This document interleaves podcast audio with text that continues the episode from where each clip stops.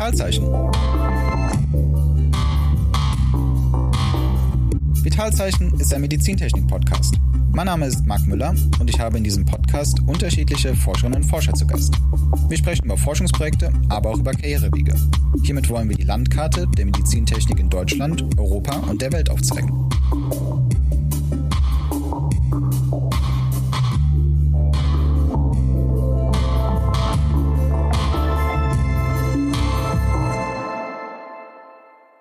Mein heutiger Gast ist Matthias Menne. Matthias hat sich vor kurzem mit einem Unternehmen aus der RWTH Aachen ausgegründet. Wir sprechen über diesen Prozess der Ausgründung, wie man Ausgründung finanzieren kann, was es für Fördermöglichkeiten gibt, aber welche Schritte auch überhaupt nötig sind, um sich auszugründen. Und natürlich sprechen wir auch über das Produkt, mit dem sich sein Team und er ausgegründet haben. Es geht um die Technologie dahinter, welchen Anwendungsfall ganz konkret, aber auch perspektivisch man mit dem Produkt adressieren kann, wo sie gerade in Entwicklung stehen und wie lange es überhaupt noch dauert, bis das Produkt Einzug in die klinische Anwendung findet. Ja, Matthias, voll schön, dass du äh, heute hier Zeit gefunden hast, dass wir uns ein bisschen über, über dich, über deine Forschung, über die Projekte, die so gerade bei dir auf dem Tisch liegen, unterhalten können. Du bist ja so von der Ausbildung her und auch von, von der Promotion her in Aachen, sage ich mal, groß geworden, äh, wenn ich das so zusammenfassen darf. Kannst du für uns, für die Zuhörer mal so ein bisschen die Stadt als Hochschullandschaft einordnen? Also ich glaube, man kennt natürlich Aachen als eine der TU9 äh, Flaggschiffe oder eines der Flaggschiffe, aber so vom, vom Verhältnis her ist die Stadt dann wahrscheinlich aufgrund der hohen Anzahl Studierenden auch sehr studentisch geprägt. Wie würdest du das so, so ganz grob schon mal eingliedern?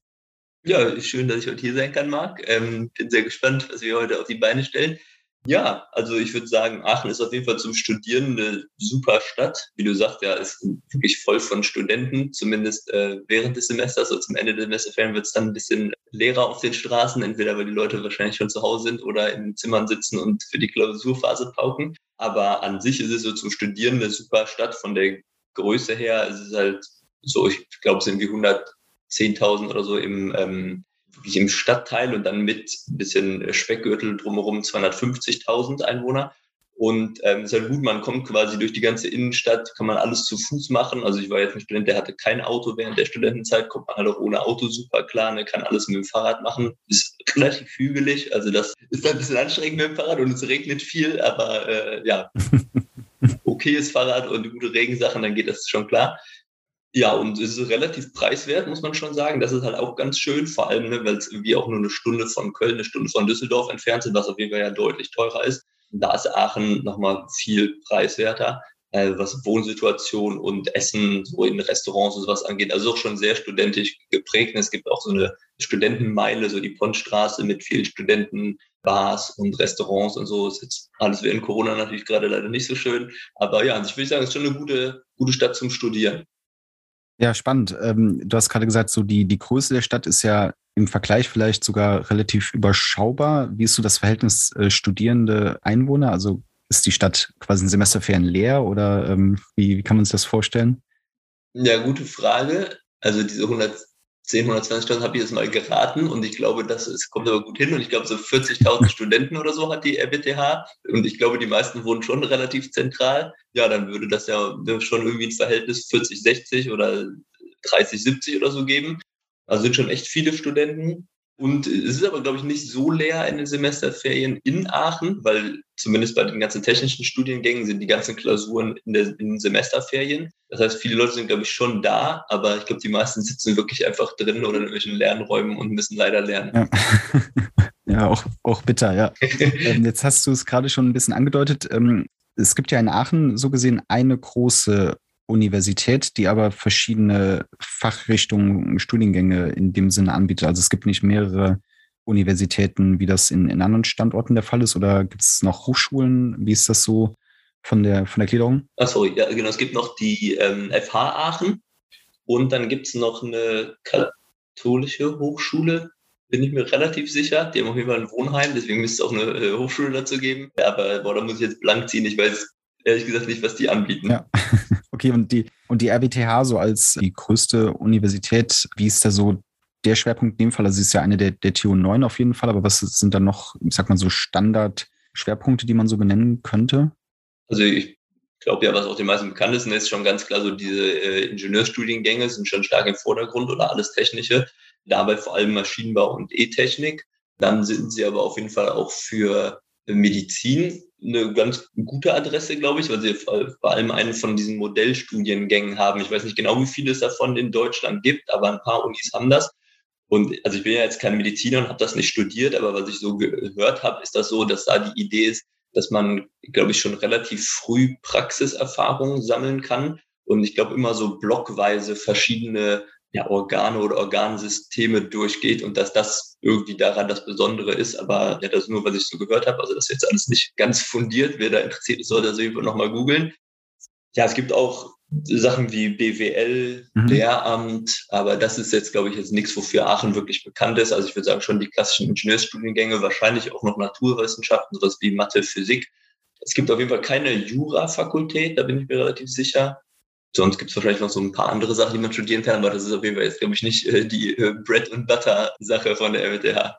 Ja, das heißt, die, äh, die Ingenieurwissenschaften waren auch so für dich der Weg, warum es sich nach Aachen verschlagen hat oder wie war so deine Entscheidungsfindung?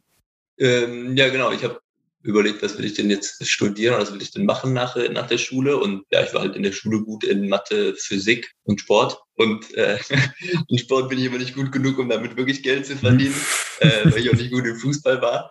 Ja, und dann dachte ich, was kann man denn damit so machen? Und mein Onkel ist Ingenieur, der ist aber E-Technik-Ingenieur. Ja, dann habe ich mich mit dem mal so unterhalten, was der dann eigentlich so macht und was so seine Bekannten machen. Und das fand ich super interessant und äh, ja, habe mich dann in Aachen beworben für erst für Wirtschaftsingenieurwesen und Maschinenbau. Dann habe ich einen Platz für Wirtschaftsingenieurwesen bekommen. Dann musste ich aber äh, dann doch Zivildienst machen. Also das war noch alles die Wehrpflicht gab und man Zivil machen musste. Dann habe ich ein Jahr lang das machen müssen. Und dann habe ich mich dann danach entschieden, doch reinen Maschinenbau zu machen statt Wirtschaftsingenieurwesen. Lag, glaube ich, bei mir so ein bisschen daran, dass mein Onkel immer über die BWLer geschimpft hat in, der, in, der, in den Firmen, wo er gearbeitet hat und gesagt hat, wenn du Wirtschaftsingenieur bist, dann kannst du nichts richtig. Und dann machen sich die Ingenieure wirklich lustig und die BWLer. Würde ich aber jetzt nicht unterschreiben. Also ich glaube, das ist schon ein super Studiengang und man kann da an der Schnittstelle schon ähm, viel machen. Also jetzt im Endeffekt wäre das, glaube ich, auch nicht schlimm gewesen, äh, das zu machen. Ja, aber ich war jung, habe mir das äh, angehört, was mein Onkel erzählt hat und wollte nicht, äh, dass ich Leute immer über mich lustig mache wegen meines Studiums. Und ja, habe dann Maschinenbau einfach gemacht. Okay, und dann hast du irgendwann während des Studiums dich so ein bisschen in die Medizintechnik bewegt oder kam das quasi erst mit, mit Ende des Studiums? Wie ist da so der, der Weg dann weitergelaufen? Also wie kann man sich das vorstellen an, an, in deinem Fall jetzt ganz konkret? Ja, gute Frage. Ähm, es gibt, soweit ich das weiß, keinen Medizintechnik-Studiengang direkt in Aachen. Es gibt einen Biomedical Engineering-Studiengang, aber mein letzter Stand war da, dass das nur ein Master ist, also es dazu keinen Bachelor gibt. Und das war damals, also vor jetzt mittlerweile zehn Jahren auf jeden Fall auch so. Mhm. Und das erste Mal, glaube ich, den Kontakt zur Medizintechnik habe ich bekommen. Es gibt in so Einführungsveranstaltungen, gibt es am Anfang von, vom Maschinenbaustudium, da stellt sich quasi jede von den Vertiefungsrichtungen, die es später gibt, mal vor. Ne? Das sind dann Sachen wie Produktionstechnik, Technik, äh, Konstruktionstechnik, Automobilbau, Luft- und Raumfahrt. Und es gab, meine ich, auch eine kleine Vorstellung von Medizintechnik, aber das gab es beim Bachelor auf jeden Fall noch nicht als eigene Vertiefungsrichtung. Aber so Wege, die in die Mastervertiefungsrichtung Medizintechnik führen können, typischerweise wurde dann halt gesagt, ist sowas wie Textil- und Kunststofftechnik, einfach ja, weil viele Plantate daraus bestehen und Textilien ja auch sowas sind wie Faserverstärkung und ein bisschen dann quasi auch schon zumindest in Aachen in den, ins Tissue Engineering mündet. Und ansonsten Sachen wie Produktions- und Konstruktionstechnik, äh, weil es einfach extrem allgemein ist. Oder ansonsten noch Verfahrenstechnik, ja, weil es auch mit biologischen Prozessen zu tun hat. Und ja, da fand ich das eigentlich schon ganz interessant, aber ich bin eigentlich nach Aachen gegangen mit der festen Überzeugung, Fahrzeugtechnik dann zu vertiefen, weil ich irgendwann mal gelesen hatte, dass der ehemalige Porsche-Chef in einem Jahr 100 Millionen Euro verdient hatte. Da dachte ich, boah, das will ich auch. Und dafür muss man, ich glaube, der kommt halt auch in Aachen studiert und dafür muss man anscheinend in Aachen Fahrzeugtechnik studiert haben. Dann bin ich unterwegs ein bisschen Realitätscheck bekommen ne, und habe mir gesagt, ja, das können ja nicht alle 100 Millionen später verdienen, die Fahrzeugtechnik machen.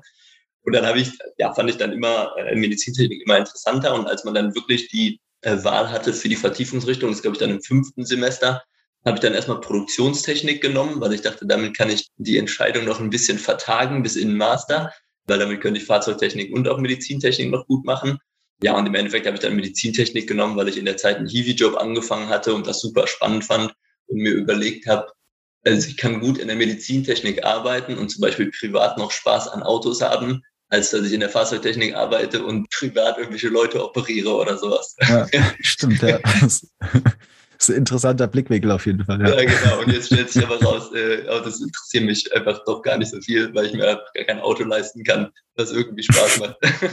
Schön, das heißt, so ähm, ist ein sehr, sehr evolutionärer Prozess, der dich irgendwie an, an dieses Thema rangeführt hat. Und dann ist es im Master einfach sehr, sehr konkret geworden. Ihr habt ja in, in Aachen gibt es ja auch, das ist eben schon ein bisschen beleuchtet, sehr, sehr vielen verschiedenen Input im Bereich der Medizintechnik. Ich glaube auch die, ich nenne es jetzt mal medizinische Gerätetechnik, die auch viel auf Bildgebung, Signalverarbeitung basiert, aber auch die andere Seite, die ja jetzt eher so an dem Produkt und am Werkstoff unterwegs ist. Ähm, was hat dich da mehr äh, gepackt von den Themen? Ja, ich glaube, glaub, es war wirklich so, dass ich nach Hiwi-Jobs geguckt habe und dann habe ich einen gesehen mit künstlichen Herzklappen und dachte, oh, das ist ja cool. Also habe ich vorher noch nie was drüber gehört gehabt ja, und dann bin ich da hingegangen zu dem Vorstellungsgespräch oder hatte Glück, dass ich eingeladen wurde, bin dann hingegangen. Und äh, da saßen dann auch zwei Assistenten, also quasi PhD-Studenten. Einer, der wirklich was mit den künstlichen Herzklappen gemacht hat und der andere hat, glaube ich, so ein Online-Überwachungssystem von Vitalparametern gemacht. Ich bin mir gar nicht mehr so ganz sicher, ist jetzt auch schon irgendwie sieben Jahre her. Ja, und dann fand ich einfach das Thema mit den Herzklappen interessanter und also ich glaube, das war so das erste Thema, wo ich dann so viele Berührpunkte mit hatte. Deswegen finde ich das, fand ich das einfach dann immer cool und äh, ja, eigentlich auch heute noch. Ähm, ja, und irgendwie bin ich deswegen einfach bei den Herzklappen hängen geblieben. Und auch in dem Institut ne, für angewandte Medizintechnik war das dann da, die Abteilung kardiovaskuläre Technik. Aber wie du schon gesagt hast, eigentlich gibt es sehr viele unterschiedliche äh, Sachen. Aber irgendwie bin ich dann immer in dem Dunstkreis geblieben, weil dann hat man einmal einen Fuß in der Tür und dann habe ich auch in dem Bereich meine Bachelorarbeit geschrieben, so eine Faserverstärkung für künstliche äh, tissue-engineerte Herzklappen. Das war dann eine Kollaboration quasi vom Textiltechnik-Institut und einer anderen Abteilung im Institut für angewandte Medizintechnik, die Tissue Engineering macht. Ja, da war dann auf einmal auch sowas wie Arbeit mit Zellen steril unter so einer Flowbench angesagt und so. Also echt nochmal ganz andere Sachen. Und dann ja, ist dann schon verrückt, wie es dann manchmal läuft, dass man irgendwie ein Jahr früher noch da gesessen hat in der Klausurphase irgendwelche äh, Zahnradfestigkeitsberechnungen gemacht hat und im nächsten Augenblick sitzt man irgendwie unter so einer Flowbench und äh, pipettiert irgendwelche Zellen irgendwo rein. Ja.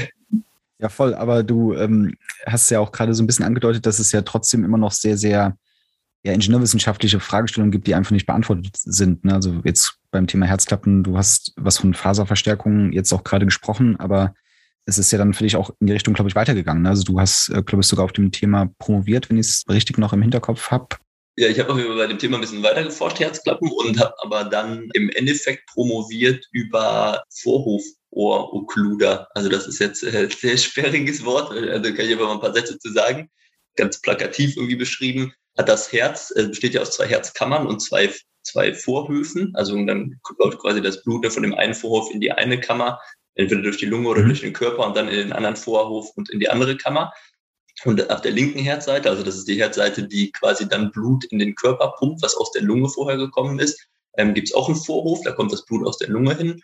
Und an diesem Vorhof sitzt so, ein kleiner, so eine kleine Aussackung dran. Also man könnte vielleicht sagen, so ein bisschen wie der Blinddarm des Herzens auf der linken Seite. Und in dieser kleinen Aussackung, die ist eigentlich kein Problem, die hat auch jeder, aber die sieht immer sehr unterschiedlich aus bei jedem ist, es, ist das Problem, dass wenn man Probleme hat mit dem Vorhof, also so Vorhofflimmern, kennt man, hat man ja vielleicht schon mal gehört, was relativ viele Leute auch im Alter entwickeln, ist das Problem, dass der Vorhof dann nicht mehr richtig kontrahiert, also nicht mehr Blut richtig auswirft. Also eigentlich wirft der Vorhof Blut in die Herzkammer aus und dann wirft die Herzkammer das Blut in den Rest des Körpers aus.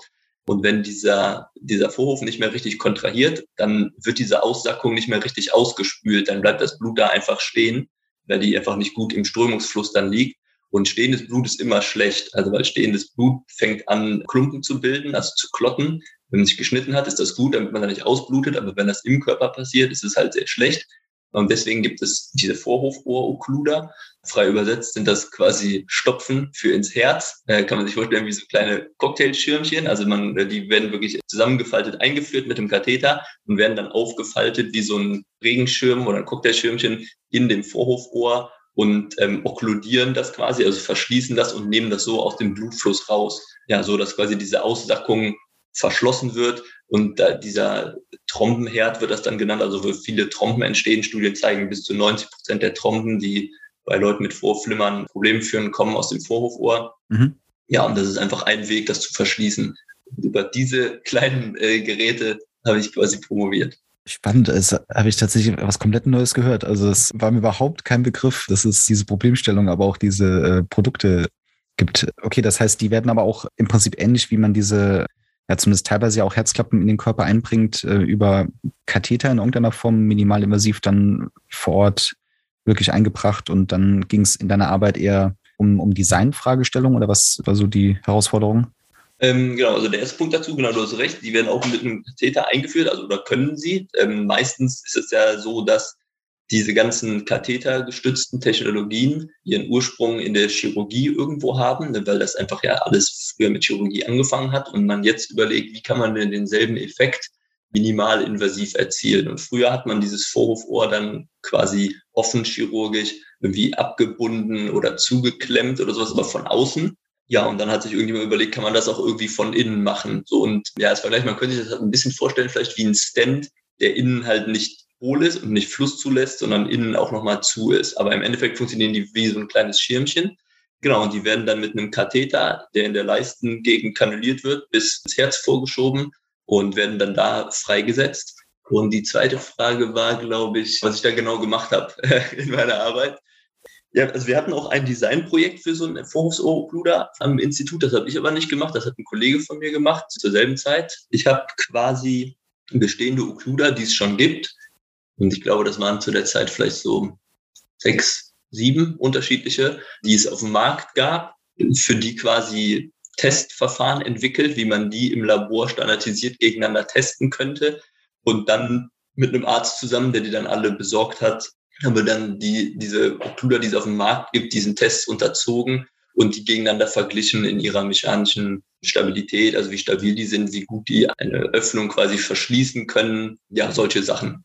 Ja, spannend. Das heißt, die Vernetzung ist dann in Aachen einfach auch sehr, sehr stark zwischen, ich sag mal, Anwendern der Medizinprodukten, Mediziner, Chirurgen und halt den Ingenieuren, die jetzt in deinem Fall dann quasi die eine Fragestellung beackern mussten. Ja, also ich glaube, glaube ich, so ein bisschen an. Also ich kann da jetzt auch wirklich immer nur für unser Institut sprechen. Ich weiß nicht ganz, ganz wie es in anderen Instituten läuft. Es ist, glaube ich, so, dass relativ wenig Institute wirklich direkt im Uniklinikum selber sitzen. Also das ist in anderen Unis ähm, auf jeden Fall ja nicht unbedingt besser, aber das fördert diese Nähe natürlich noch mehr. Aber es ist, glaube ich, bei uns auch einfach schon allein logistisch und von der Größe her nicht möglich, dass die ganzen Medizintechnikinstitute auch noch im UKA sitzen würden, also im Uniklinikum. Aber wir sitzen quasi wirklich äh, einen Steinwurf entfernt. Mhm. Also das ist eine Brücke zwischen uns und dem Uniklinikum, da kann man rübergehen. Also man ist in 30 Sekunden ist man da rübergelaufen.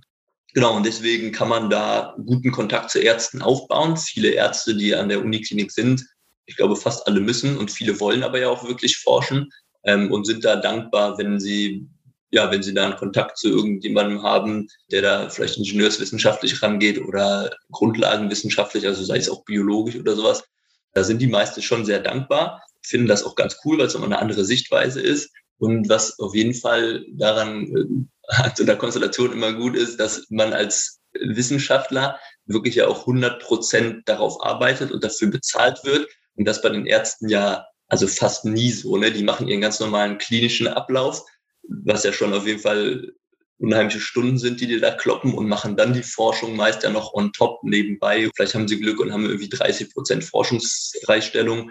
Ähm, ja, so dass das eigentlich auch immer ein ganz gutes Gespann ist. Die Ärzte sind happy, dass jemand da ist, der sich damit auch nochmal länger beschäftigt ähm, und einen anderen Blickwinkel mitbringt. Und ich muss auch sagen, also man kriegt also fast nur durch die Ärzte wirklich so den relevanten klinischen Bezug rein. Ne? Also wie oft ich mir schon irgendwelche Sachen überlegt habe und dann sagt mir der Arzt dazu, äh, ja, so läuft das in der Realität aber nicht. hast, du, hast du ein Beispiel? Ist jetzt natürlich gemein, ne? Aber ist wirklich gemein.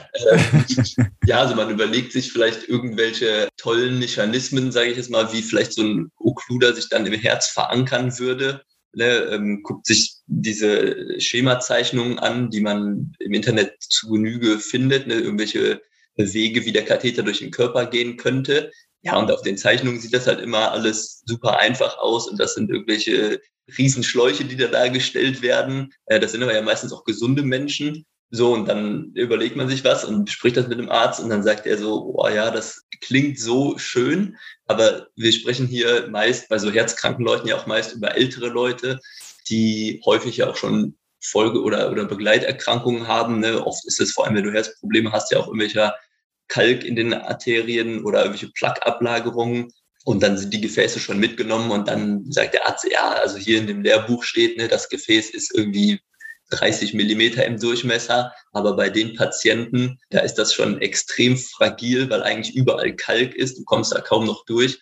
Das musst du dir nochmal anders überlegen. Ne? Also das ist schon so, das muss man halt lernen als Ingenieur. Man ist das gewohnt, man guckt das nach. Wie ist das?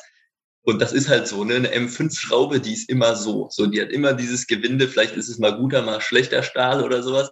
Aber das ist einfach alles super. Das sind halt regelmäßige Formen. Aber der Mensch ist auf jeden Fall keine regelmäßige Form. Und dann macht man sich solche Gedanken und innerhalb von Sekunden sagt der Arzt einfach oder die Ärztin, ja, das, das funktioniert so nicht. Ja. das ist nicht so ideal wie in dem Buch abgebildet. Auf jeden Fall sehr, sehr schöner Blickwinkel. ich finde es total spannend, wie du so durch die Themen dann ja auch ein bisschen gegangen bist. Also du kommst von der Fahrzeugtechnik, dem Wunsch, dann sind es die Herzklappen. Jetzt ähm, ist es quasi eine Promotion etwas gewesen, um eine gewisse Fragestellung, nehmen wir es mal, zu versiegeln, zu verschließen. Und jetzt machst du mittlerweile aber noch was komplett anderes im Nachgang. Wie, wie ging es dann, dann weiter und warum bist du jetzt quasi noch mal in einer ganz anderen Fragestellung gelandet? Ähm, ja, genau, wie es dann weitergeht, kann ich dann vielleicht sagen. Also ich habe quasi 2000, war das 2016? Ich glaube Anfang 2016 am Institut mit der Promotion angefangen. Ja, war dann Ende 2019 fertig, also so im November, Dezember und ähm, habe mir dann überlegt, ja, was mache ich denn jetzt? Und dann war es, glaube ich, echt einfach glückliches Timing, dass zwei äh, Kollegen von mir, also die haben in einer anderen Gruppe gearbeitet, aber ja, waren am selben Institut, wir kannten uns schon gut, haben uns auch immer gut verstanden, aber hatten einfach nicht so viel miteinander zu tun, weil wir in verschiedenen Gruppen gearbeitet haben. Die waren gerade dabei, einen Forschungsantrag für einen Exist-Forschungstransfer zu stellen. Also das ist so ein besonderer Förderantrag, wo man bis zu einer Million Euro bekommen kann für bis zu vier Leute, um eine Technologie, die an der Uni entwickelt wurde, auszugründen und aus der Uni rauszubringen, um ja, sie anzuwenden, was auch immer das sein könnte. Ne? Bei uns ist jetzt zum Beispiel eine Idee für ein Medizinprodukt zur Behandlung von Kohlenmonoxidvergiftungen. Und um diesen Antrag zu stellen, muss man aber auch jemanden dabei haben, der BWL-Kenntnisse mitbringt. Ja, weil, weil das Ganze soll ja quasi eine Ausgründung werden und dann eine Firma werden. Und dann sind die Vorgaben einfach, dass da auch jemand bei ist, der betriebswirtschaftliche Kenntnisse hat. Da muss man an der Stelle vielleicht noch sagen, dass ich, als ich den Maschinenbau-Master gemacht habe, dann noch einen ähm, Wirtschaftswissenschaften-Master angefangen habe in Aachen. Also es gibt so ein spezielles Programm Wirtschaftswissenschaften für Ingenieure, also es ist ein besonderer Vivi-Master. Der ist ein bisschen ich sag mal so, der setzt die Grundlagen in Mathe und sowas schon voraus. Also der macht da ein bisschen Abstriche und ist dafür dann ja quasi wie so ein abgespeckter BWL-Bachelor, weil er halt nur zwei Jahre dauert statt drei. Ja, den habe ich gemacht und weil mich einfach so Firmengründung, BWL und sowas schon immer interessiert hat. Und ja, im Endeffekt ist es dann vielleicht doch sowas wie ein Wirtschaftsingenieur aus mir geworden. und ja, dann haben wir mich quasi mit in diesen Antrag reingenommen. Auf jeden Fall erstmal schon mal auf dem Papier, dass wir den überhaupt stellen konnten. Und dann haben wir aber auch in der Zusammenarbeit einfach gemerkt, ja, das passt super bei uns. Und ich hatte auch Lust auf eine neue Herausforderung. Und da es auch so ein Hightech-Thema ja quasi ist, ist es auch nicht schlecht, wenn der BWLer vielleicht auch noch ein paar naturwissenschaftliche Kenntnisse mitbringt. Und meine Promotion, also mhm. der Doktor ist tatsächlich ein Doktor Rea Medic, also in theoretischer Medizin. Das heißt, auf dem Papier bin ich auch noch theoretischer Mediziner.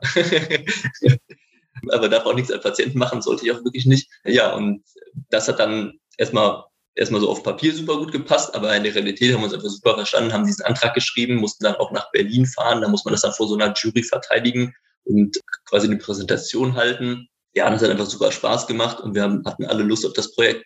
Und ja, das machen wir jetzt seit März 2020, haben wir diesen Forschungstransfer dann auch wirklich bekommen und arbeiten seitdem unter Hochdruck an der Uni daran, die Technologie quasi in ein Medizintechnik-Startup zu überführen und hoffentlich damit mal äh, in die Klinik zu kommen und Patienten zu helfen.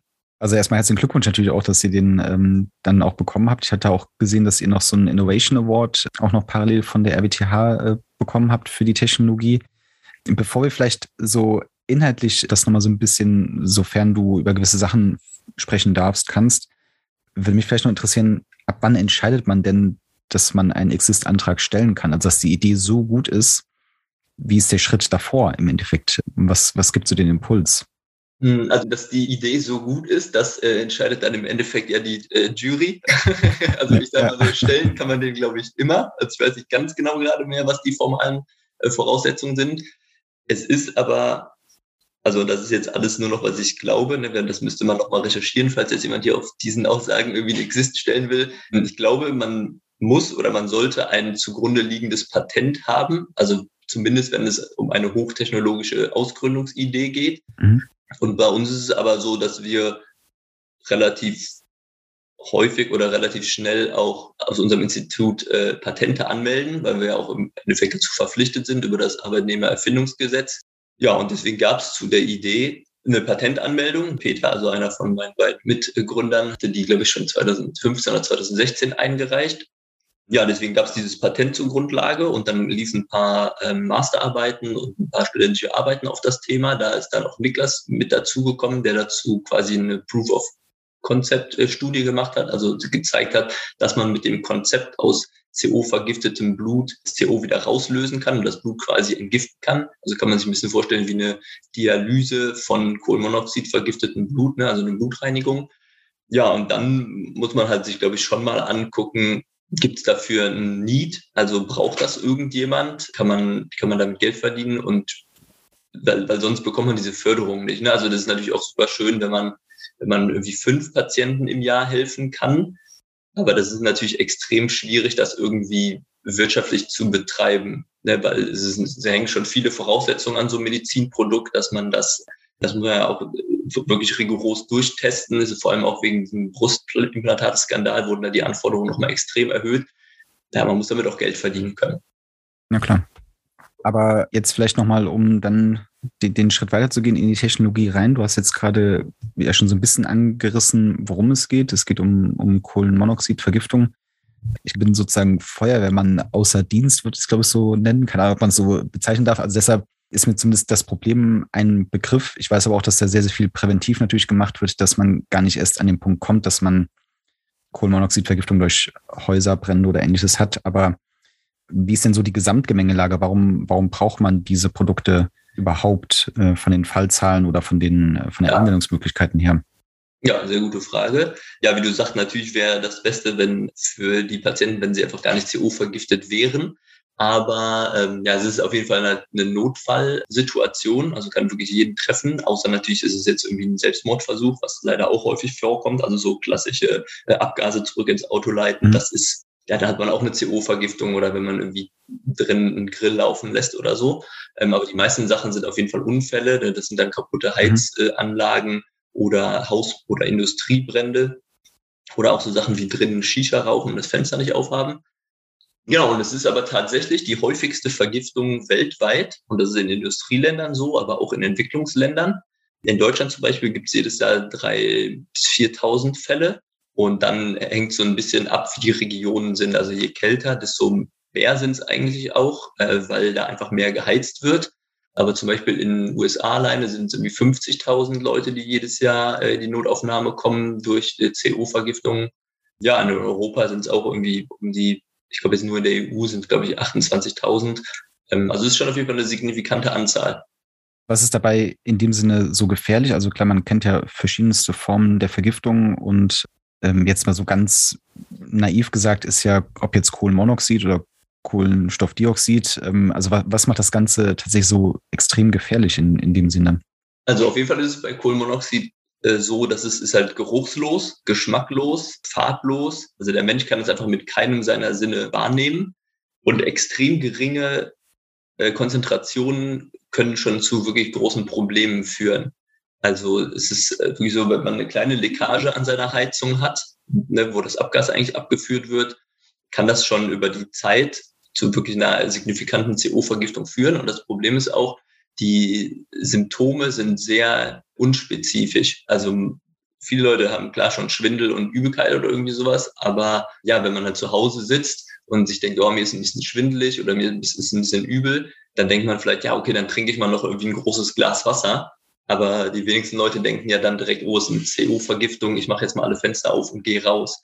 Und ich glaube, dass man deswegen so extrem einfach das übersieht ja, also es gibt ja auch immer mal wieder diese Fälle, so die dann auch in den Medien groß sind, irgendwie fünf Teenager in irgendeiner Gartenhütte gefunden. Ne? Oder ähm, ja, solche Sachen einfach. Oder in Shisha-Bars, weil nicht ordentlich gelüftet wurde, die Fenster auf sind. Ähm, ja, ich glaube, es ist einfach echt dieses, dass man es nicht wahrnehmen kann und es dann doch sehr schnell geht. Okay. Ich komme so aus einer, also gebürtig aus einer kleinen Weingegend, da kenne ich das äh, mit Erstickungstod äh, CO2 im, im Weinkeller durch die Gärung beispielsweise, aber da ist es ja quasi, dass das CO2 im Prinzip die Atemluft verdrängt, mehr oder weniger. Und hier klingt es jetzt so ein bisschen so, mhm. dass ähm, man sich vergiftet, aber das auch irgendwie eine Art nachhaltige Vergiftung ist, oder? Also ich kann jetzt nicht den Patienten einfach schnell in die frische Luft bringen und hätte das Problem gelöst, oder? Also ich glaube, es kommt dann schon auf die äh, Vergiftungsstärke auf jeden Fall an. Wenn es echt nur eine ganz äh, leichte Vergiftung ist, dann reicht frische Luft atmen im Endeffekt oder Raucher, die ähm, gerade eine Zigarette geraucht haben, da geht der Blut-CO-HB-Wert, also wie viel Prozent vom Hämoglobin, was quasi eigentlich den Sauerstoff durchs Blut transportieren sollte, mit CO belegt ist. Das ist ein Wert, wie man diese Vergiftung angibt. Also CO-HB 100 Prozent wäre quasi alle roten Blutkörperchen, die im Blut sind, die eigentlich Sauerstoff transportieren sollten, transportieren gerade CO. Und Raucher, die gerade eine Zigarette geraucht haben, haben schon auch mal CO-HB-Werte von fünf bis zehn Prozent, was eigentlich schon eine leichte CO-Vergiftung ist, aber die haben sich auch einfach dran gewöhnt über die Zeit. Ähm, also bei denen ist es dann nicht mehr so schlimm, aber ja, ich weiß nicht, wer nicht häufig raucht, aber schon mal dann eine Zigarette gezogen hat, merkt das vielleicht, dass man dann so Kopfschmerzen bekommen kann. Ähm, das ist dann wahrscheinlich schon das CO, was man merkt in geringen Mengen. Genau, und bei CO ist wirklich das Problem, dass so geringe Mengen schon reichen. Also es muss gar nicht die Atemluft wirklich verdrängt werden und dann ähm, ist das das Problem, sondern wenn einfach in normaler Luft schon CO mit beigemischt ist, wäre noch genug Sauerstoff da, um eigentlich einfach ganz normal weiterzuatmen. Aber das CO bindet mit zwei bis 300-fach stärkerer Affinität ans Hämoglobin. Das heißt, ne, wenn dann ein Teilchen CO da ist und 300 Teile Sauerstoff, dann ist das, ist das gleich affin ans, ah. ans, äh, äh ans HB, also ans Hämoglobin zu binden. Und das ist halt das Problem. Okay, das heißt, ich unterbinde sozusagen die Möglichkeit, Sauerstoff im Körper zu transportieren, weil die Stelle belegt ist. Genau. Genau so. Also der Sauerstofftransport wird unterbunden im Blut und man erstickt quasi innerlich. Also das ist schon, ja, auf jeden Fall eine sehr ernste Sache. Also die Folgeschäden sind auch sehr ernst, weil man ja dann quasi dadurch eine Sauerstoffunterversorgung im Gewebe und in den Organen hat. Das betrifft dann in erster Linie Organe, die einen sehr hohen Sauerstoffbedarf haben. Und das ist bei uns zum Beispiel das Herz und das Gehirn. Und die haben dann eine Sauerstoffunterversorgung. Und ja, was passiert bei einer Sauerstoffunterversorgung? Die Zellen fangen an abzusterben. Und dann hat man ja, bleibende Schäden im Herz und im Gehirn. Und wie sich das dann symptomatisch auswirkt, sind dann wirklich Herz-Kreislauf-Probleme, ähm, aber auch Probleme mit der Konzentration, Wortfindungsstörungen, äh, Erinnerungsprobleme, Parkinsonismus und Depressionen, aber auch eine erhöhte Wahrscheinlichkeit für Diabetes, ja, solche Sachen. Also wirklich sehr ernste Folgeschäden. Wahnsinn. Und euer Ansatz, euer Produkt, euer Unternehmen, ich muss gestehen, ich weiß jetzt gerade gar nicht, ob der, der Gesamtname sozusagen Agebox ist oder ob es das Produkt ist oder das Unternehmen oder ob beides den gleichen Namen trägt. Da kannst du uns ja noch kurz gleich auch die, die richtige Information geben. Also im Namen steckt ja quasi vielleicht auch so ein wenig der, der technische Ansatz drin. Es scheint ja ein, ein mobiles System in irgendeiner Form zu sein, wenn ich das ähm, richtig interpretiere. Du hast eben auch schon so ganz, ganz leicht angerissen, wie es funktioniert, aber vielleicht können wir da so im nächsten Schritt jetzt nochmal drüber sprechen, was dahinter steckt quasi. Ja, auf jeden Fall gerne. Genau, aber du hast schon gesagt, das Produkt, unser erstes Produkt heißt HBox und wir als Firma nennen uns HBox Therapies GmbH. Ähm, und das HBox steht für Hyperbaric Oxygenation. Und das ist jetzt übersetzt, also Hyperbaric heißt hyperbar und das heißt quasi mit Überdruck ja, Oxygenation, Oxygenierung, also etwas mit Sauerstoff versetzen und dann Therapies, ja, wie, wie Therapien halt, dass man halt weiß, ähm, ja, wir machen irgendwas mit Medizin oder Medizintechnik und sind jetzt nicht irgendwie ein Malerbetrieb oder sowas. Genau, und äh, ja, das ist der Produktname und der Name von unserer Firma. So, dann haben wir noch die Frage nach der Technologie, ne, wie es so ein bisschen funktioniert. Genau, ja, so, also wie alles, was ich erzählen kann. Ähm, genau, das Ganze kann man sich vorstellen als ja quasi eine Blutreinigung, habe ich ja eben schon gesagt, also so ein bisschen dialysemäßig. Also wir schließen quasi einen Katheter wie in der Dialyse an, ans venöse System und leiten dann Blut. Wir, wir nehmen jetzt ca. 300 Milliliter pro Minute, äh, wird aus dem System vom Patienten rausgepumpt, wird durch die H-Box gepumpt wo eine Membran drin sitzt, also so eine Hohlfasermembran sind das, kann man sich, vielleicht kennt man das jetzt mittlerweile so ein bisschen durch, durch die ECMO bei Covid-Patienten. Das ist ja jetzt, ne, liest man ja überall oder hört man ja irgendwie letzte Chance ist noch ECMO und das ist ja quasi eine künstliche Lunge, wo äh, Sauerstoff eingebracht wird und CO2 rausgenommen wird aus dem Patienten. Dann haben wir auch so eine Membran bei uns im Device, also im Medizinprodukt, wo wir unter Druck extrem viel Sauerstoff einbringen und das sorgt dafür, dass die Anzahl an Sauerstoffmolekülen einfach nochmal extrem erhöht wird, weil wir haben ja eben schon mal gehört, das CO bindet so viel affiner als zwei bis 300-fach affiner als Sauerstoff. Und deswegen ist unser Ansatz einfach extrem viel Sauerstoff zur Verfügung zu stellen und dadurch das CO quasi vom Blut abzupressen. Äh, und das abgelöste CO wird dann, wird dann mit dem Gasstrom, der neuen Sauerstoff reinbringt, quasi weggespült. Und so reinigen wir dann das Blut, was durch die H-Box fließt, vom CO. Ähm, und das so gereinigte Blut geben wir dann wieder durch denselben Katheter, also der hat quasi zwei Öffnungen, einen, einen für Blut rein und einen für Blut raus, den Patienten wieder zurück mit ja so 300 Milliliter pro Minute. Und dann sollte, also kann man damit nach so ein bis zwei Stunden, ja, also wir haben jetzt immer im Test 100 Minuten gemacht, eine CO-Vergiftung schon von einem signifikanten Wert von irgendwie 45, 50 Prozent äh, runterbringen auf bis zu 5 Prozent. Und dann ist man halt da, wo auch jemand ist, der vielleicht ein regelmäßiger Raucher ist oder gerade was geraucht, eine Zigarette geraucht hat. Und dann ist man schon wieder in einem auf jeden Fall viel weniger kritischen Bereich. Und aber die Idee ist halt auch so, und wir nennen uns ja quasi H-Box Therapies für diese Hyperbaric Oxygenation Therapies, dass wir damit noch andere Krankheiten behandeln wollen. Also wir wollen da wirklich eine Plattformtechnologie draus machen, mhm. weil man mit Sauerstoff viele gute Sachen eigentlich auch im Körper anstellen kann. Also zum Beispiel könnte man damit auch Krebstherapien unterstützen, ne, die, die auf Sauerstoff angewiesen sind, also Immun- und Chemo- und Strahlentherapie brauchen quasi vor Ort Sauerstoff, um die Krebszellen abzutöten. Also war uns auch neu. Wir kommen ja auch nicht aus dem, aus dem Bereich eigentlich. Genau, dann haben wir doch die Idee damit, lokal Krebstherapien zu unterstützen und zu verstärken oder vielleicht auch andere Probleme wie arterielle Verschlüsse, also wenn quasi eine Arterie verstopft ist und dahinter nur noch wenig Blut mit normalem Sauerstoffgehalt ankommt, was vielleicht gar nicht mehr reicht, um Patienten und dann die Beine oder so zum Beispiel zu versorgen, einfach davor dann extrem oxygeniertes Blut einzuspülen, also vor dem Verschluss, so das Blut, was da noch ankommt, wenigstens hoch oxygeniert ist und dafür reicht, dass das verstopfte Bein dann noch lang genug am Leben zu erhalten, so dass man quasi den Verschluss nicht operieren muss, sondern vielleicht noch medikamentös entfernen kann. Okay, spannend. Also man könnte jetzt auch ganz ketzerig sagen, okay, ähm, Maximalkonzentration Sauerstoff würde also nicht reichen. Also es muss mit, mit hohem Druck quasi noch zusätzlich gegen, gegen den Sättigungsdruck gearbeitet werden? Oder was ist da so der, der Hintergrund, weshalb dieses hohe Druckniveau nötig ist? Sehr gute Frage. Also das so sehr hohe Druckniveau ist auf jeden Fall bei der ähm, Kohlenmonoxid-Vergiftungstherapie nötig, weil wir da den hohen Druck brauchen, um so extrem viel Sauerstoff einzubringen, dass das CO wirklich verdrängt wird. Das geht aber dann auch nur außerhalb des Körpers. Das machen wir ja quasi da. Und im Körper können wir natürlich jetzt nicht extrem hohe Drücke auf einmal äh, hinbringen, aber es hilft uns auf jeden Fall dabei, die Systeme ähm, sehr effizient zu bauen und ähm, auch schnell auf so einen hohen Sauerstoffgehalt zu kommen. Für diese Vergiftungsfragestellung müsste das System ja dann eigentlich Bestandteil von einem Rettungswagen sein, oder? Also das, äh, die, die Zeit würde oder würde das reichen, jemanden noch in ein Krankenhaus zu transportieren? Wie stellt euch das vor? Ja, also im Idealfall ist das System oder soll auch mobil später mal sein. Ähm, dass es standardmäßig auf einem Rettungswagen ist, ja, ist ziemlich äh, unwahrscheinlich, würde nicht passieren, weil dafür sind die Patientenzahlen dann doch nicht hoch genug. Und äh, dafür ist der Platz auf einem Rettungswagen einfach viel zu stark umkämpft. Ne? Da geht es nicht um jeden Zentimeter. Ähm, und da sind, sollten wirklich andere Geräte lieber den Platz äh, für sich beanspruchen.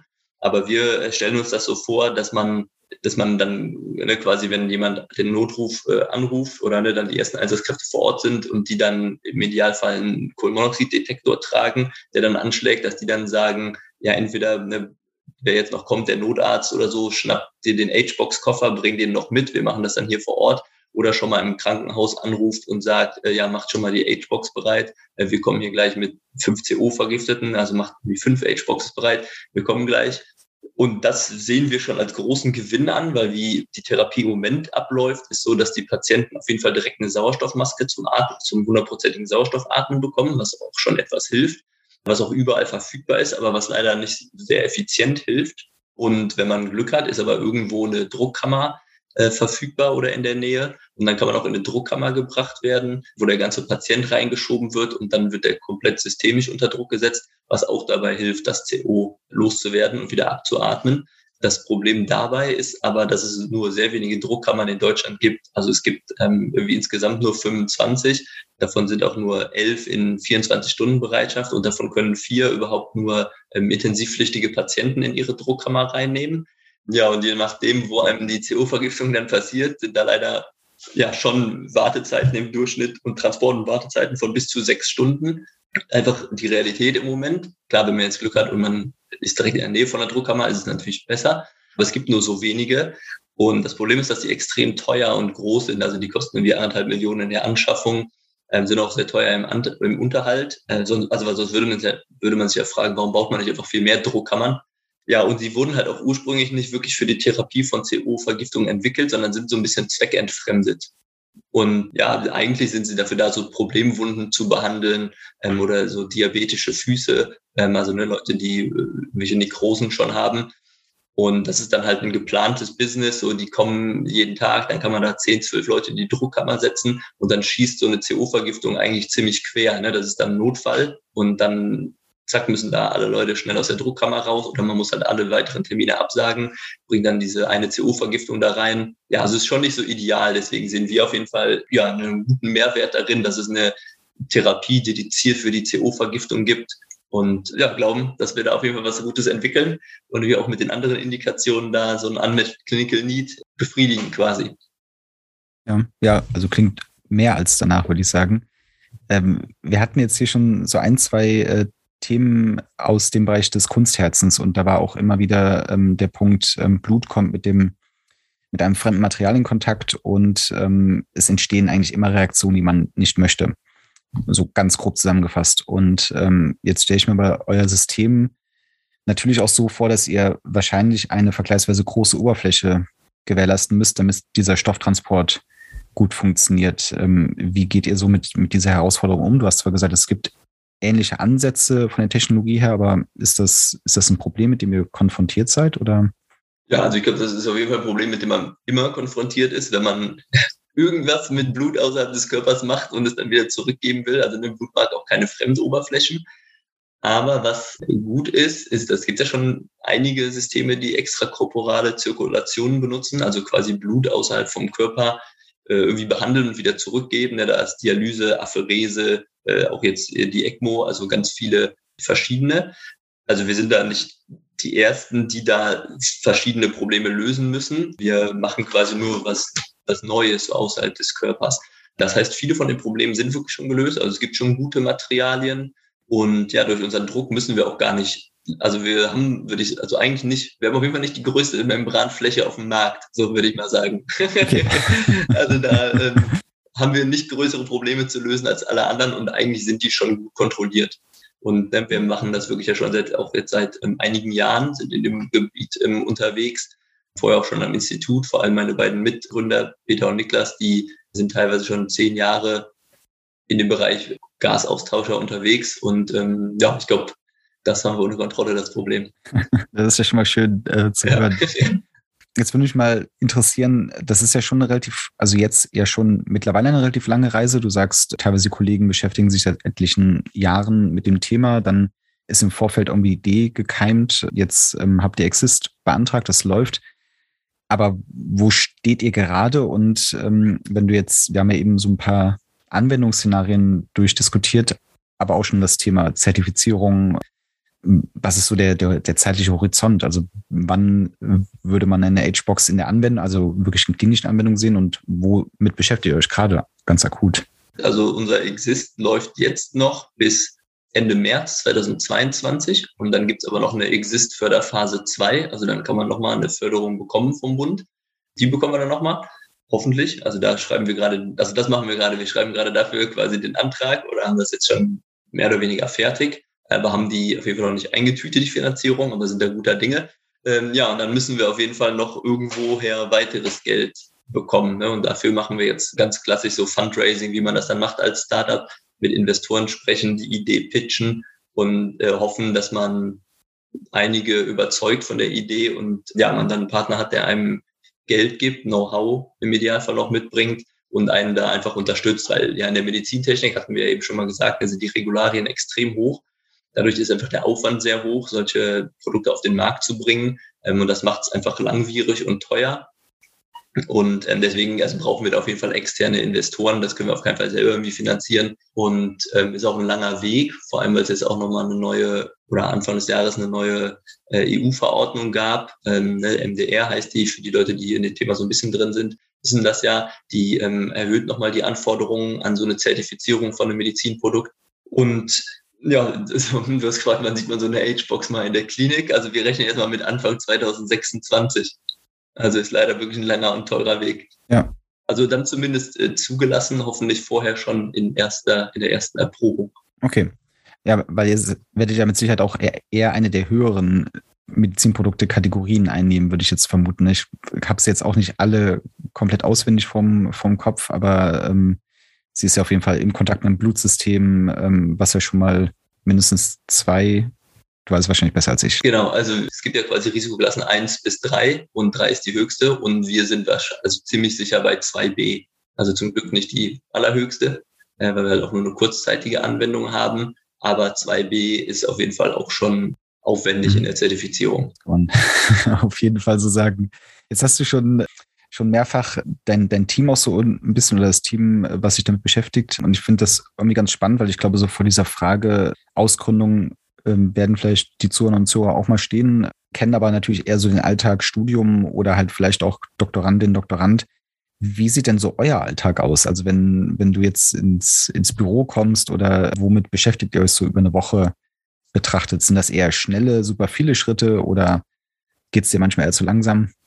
Äh, ja, auch eine sehr gute Frage. Also es ist wirklich extrem unterschiedlich. Also es ist auch immer so ein bisschen ja, also ich glaube, jetzt heutzutage würde man das äh, neumodisch dann in so Sprints gedacht äh, sagen, ne? wer hier so diese ganze Scrum-Sachen äh, und so kennt. Also ne, wir haben das wirklich so quasi, dass wir immer, also wir haben so ein paar Sachen, die ziehen sich natürlich dauerhaft durch, ne? wie äh, Projektmanagement und äh, Qualitätsmanagement und solche Sachen, die ähm, ziehen sich ja einfach durch das ganze Projekt für immer durch.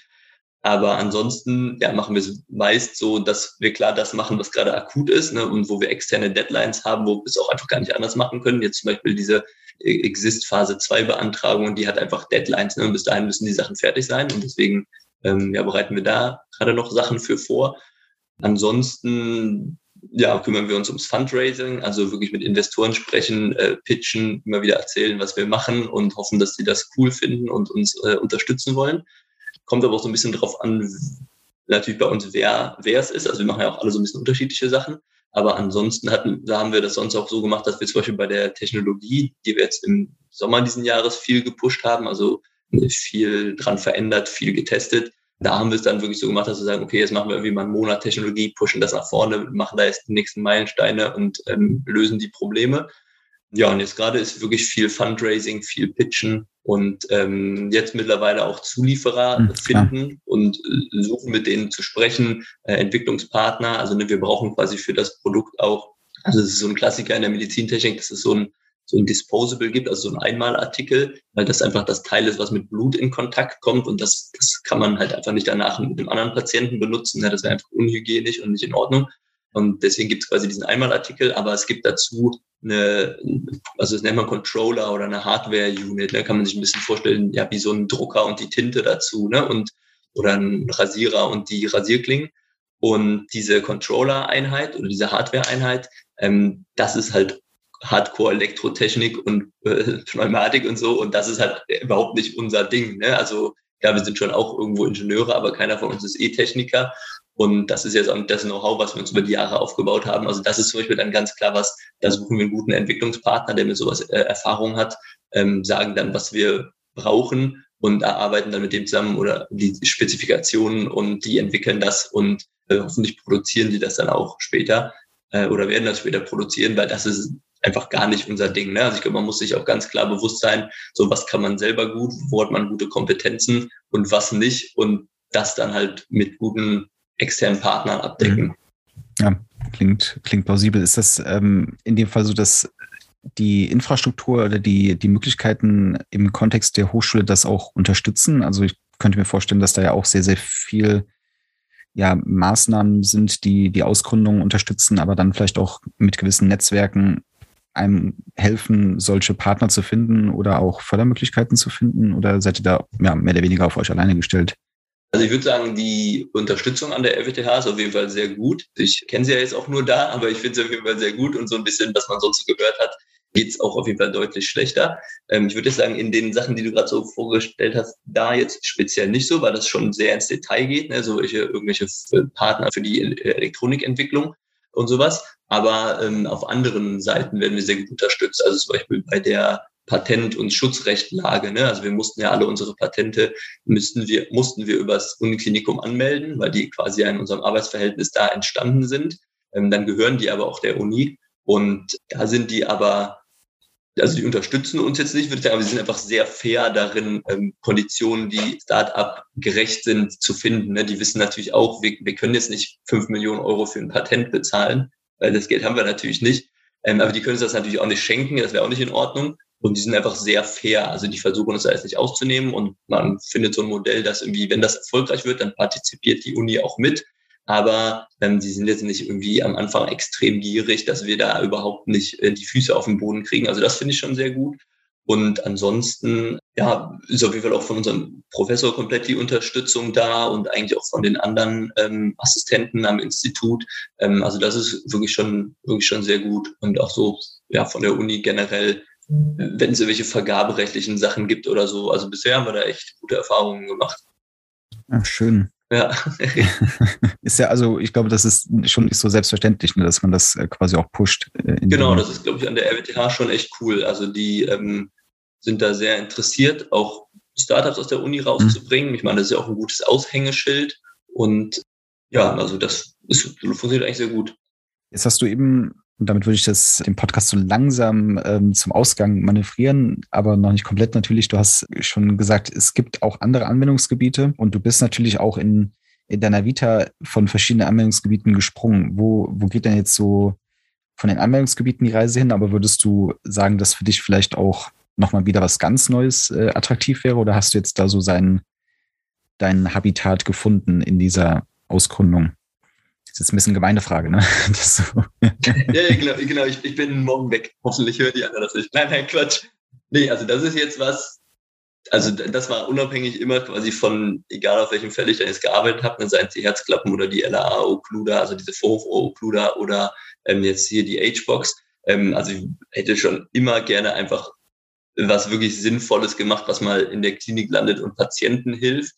Also, weil was natürlich auch an Unis viel passiert, da ist ja einfach quasi viel, die Forschung findet viel an Unis statt, also auch so quasi die, die Forschung, die ganz vorne mit dabei ist, die jetzt vielleicht für Firmen teilweise noch zu riskant wäre oder was die gar nicht ausprobieren. Und dann ist natürlich dadurch auch, ja, passiert das häufig, dass man an Sachen rumdoktort und ausprobiert und ja, dann kommt halt entweder raus, ja, okay, das funktioniert so nicht. Aber ich meine, so funktioniert Forschung, denn man überlegt sich was, schon irgendwie auch überlegt sich das sinnvoll. Dafür hat man ja auch äh, die ganze Zeit vorher studiert. Ähm, aber es funktioniert halt trotzdem nicht alles. Ne? Und deswegen ist es dann schon öfters so, man entwickelt irgendwelche Sachen und es funktioniert halt nicht. Und dann bleibt das einfach in der Vitrine stehen oder verschwindet in der Schublade. Und das ist auf jeden Fall ja auch okay. Und das ist auch eine Erfahrung, die man machen oder dann wahrscheinlich zwangsläufig macht. Aber das ist jetzt nichts, was mich so dauerhaft befriedigen würde. Also ne, dann ist das irgendwann vielleicht die gesundeste Vitrine oder Schublade der Welt, aber äh, das hilft halt nichts. Und ähm, deswegen wollte ich schon gerne irgendwas mal auf jeden Fall in die Klinik bringen. Am liebsten natürlich viele Produkte.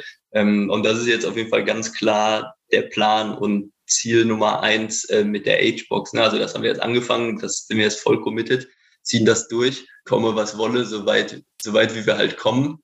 Ja, im Idealfall bis in die Klinik. Klar ist auch immer die Gefahr, dass man irgendwann kein Funding mehr hat. Und dann kann man natürlich auch nur noch so lange arbeiten, bis irgendwie das Konto leer ist, äh, wenn man sich selber finanziert. Aber wenn wir halt nicht dran glauben würden, würden wir es halt auch gar nicht machen. Und deswegen ist jetzt einfach eine Vollgas voraus und wir ziehen das durch. Und hoffentlich seht ihr alle die Agebox ab 2026 nicht als Patienten, aber wenn immer, da lauft immer dran vorbei. ja, ja, sicher. Ne? Also ich glaube, da werden jetzt auf jeden Fall einige die, die Ohren und, und Augen offen halten. Matthias, es hat mir äh, super viel Spaß gemacht und ähm, ich drücke euch natürlich alle, alle Daumen, die ich habe. Äh, ich kann mir vorstellen, dass das jetzt sehr, sehr, sehr, sehr anstrengend, aber auch total spannende Zeit nach wie vor ist. Bin dir echt dankbar, dass du hier so hinter die Kulissen uns hast blicken lassen, wie das auch mit einer Ausgründung funktionieren kann, abläuft. Ähm, ich glaube, das ist wirklich nochmal ein Input, der, der total spannend ist in den Karrierewegen. Ja, und sage abschließend nochmal ganz, ganz großes Dankeschön. Ja, super. Ja, vielen Dank auch. Hat auf jeden Fall Spaß gemacht. Bin gespannt, was äh, hier noch alles für Gäste äh, auftauchen. Äh, Höre ich mir auf jeden Fall dann mal an. Und ja, hat mich sehr gefreut. Bis bald mal wieder.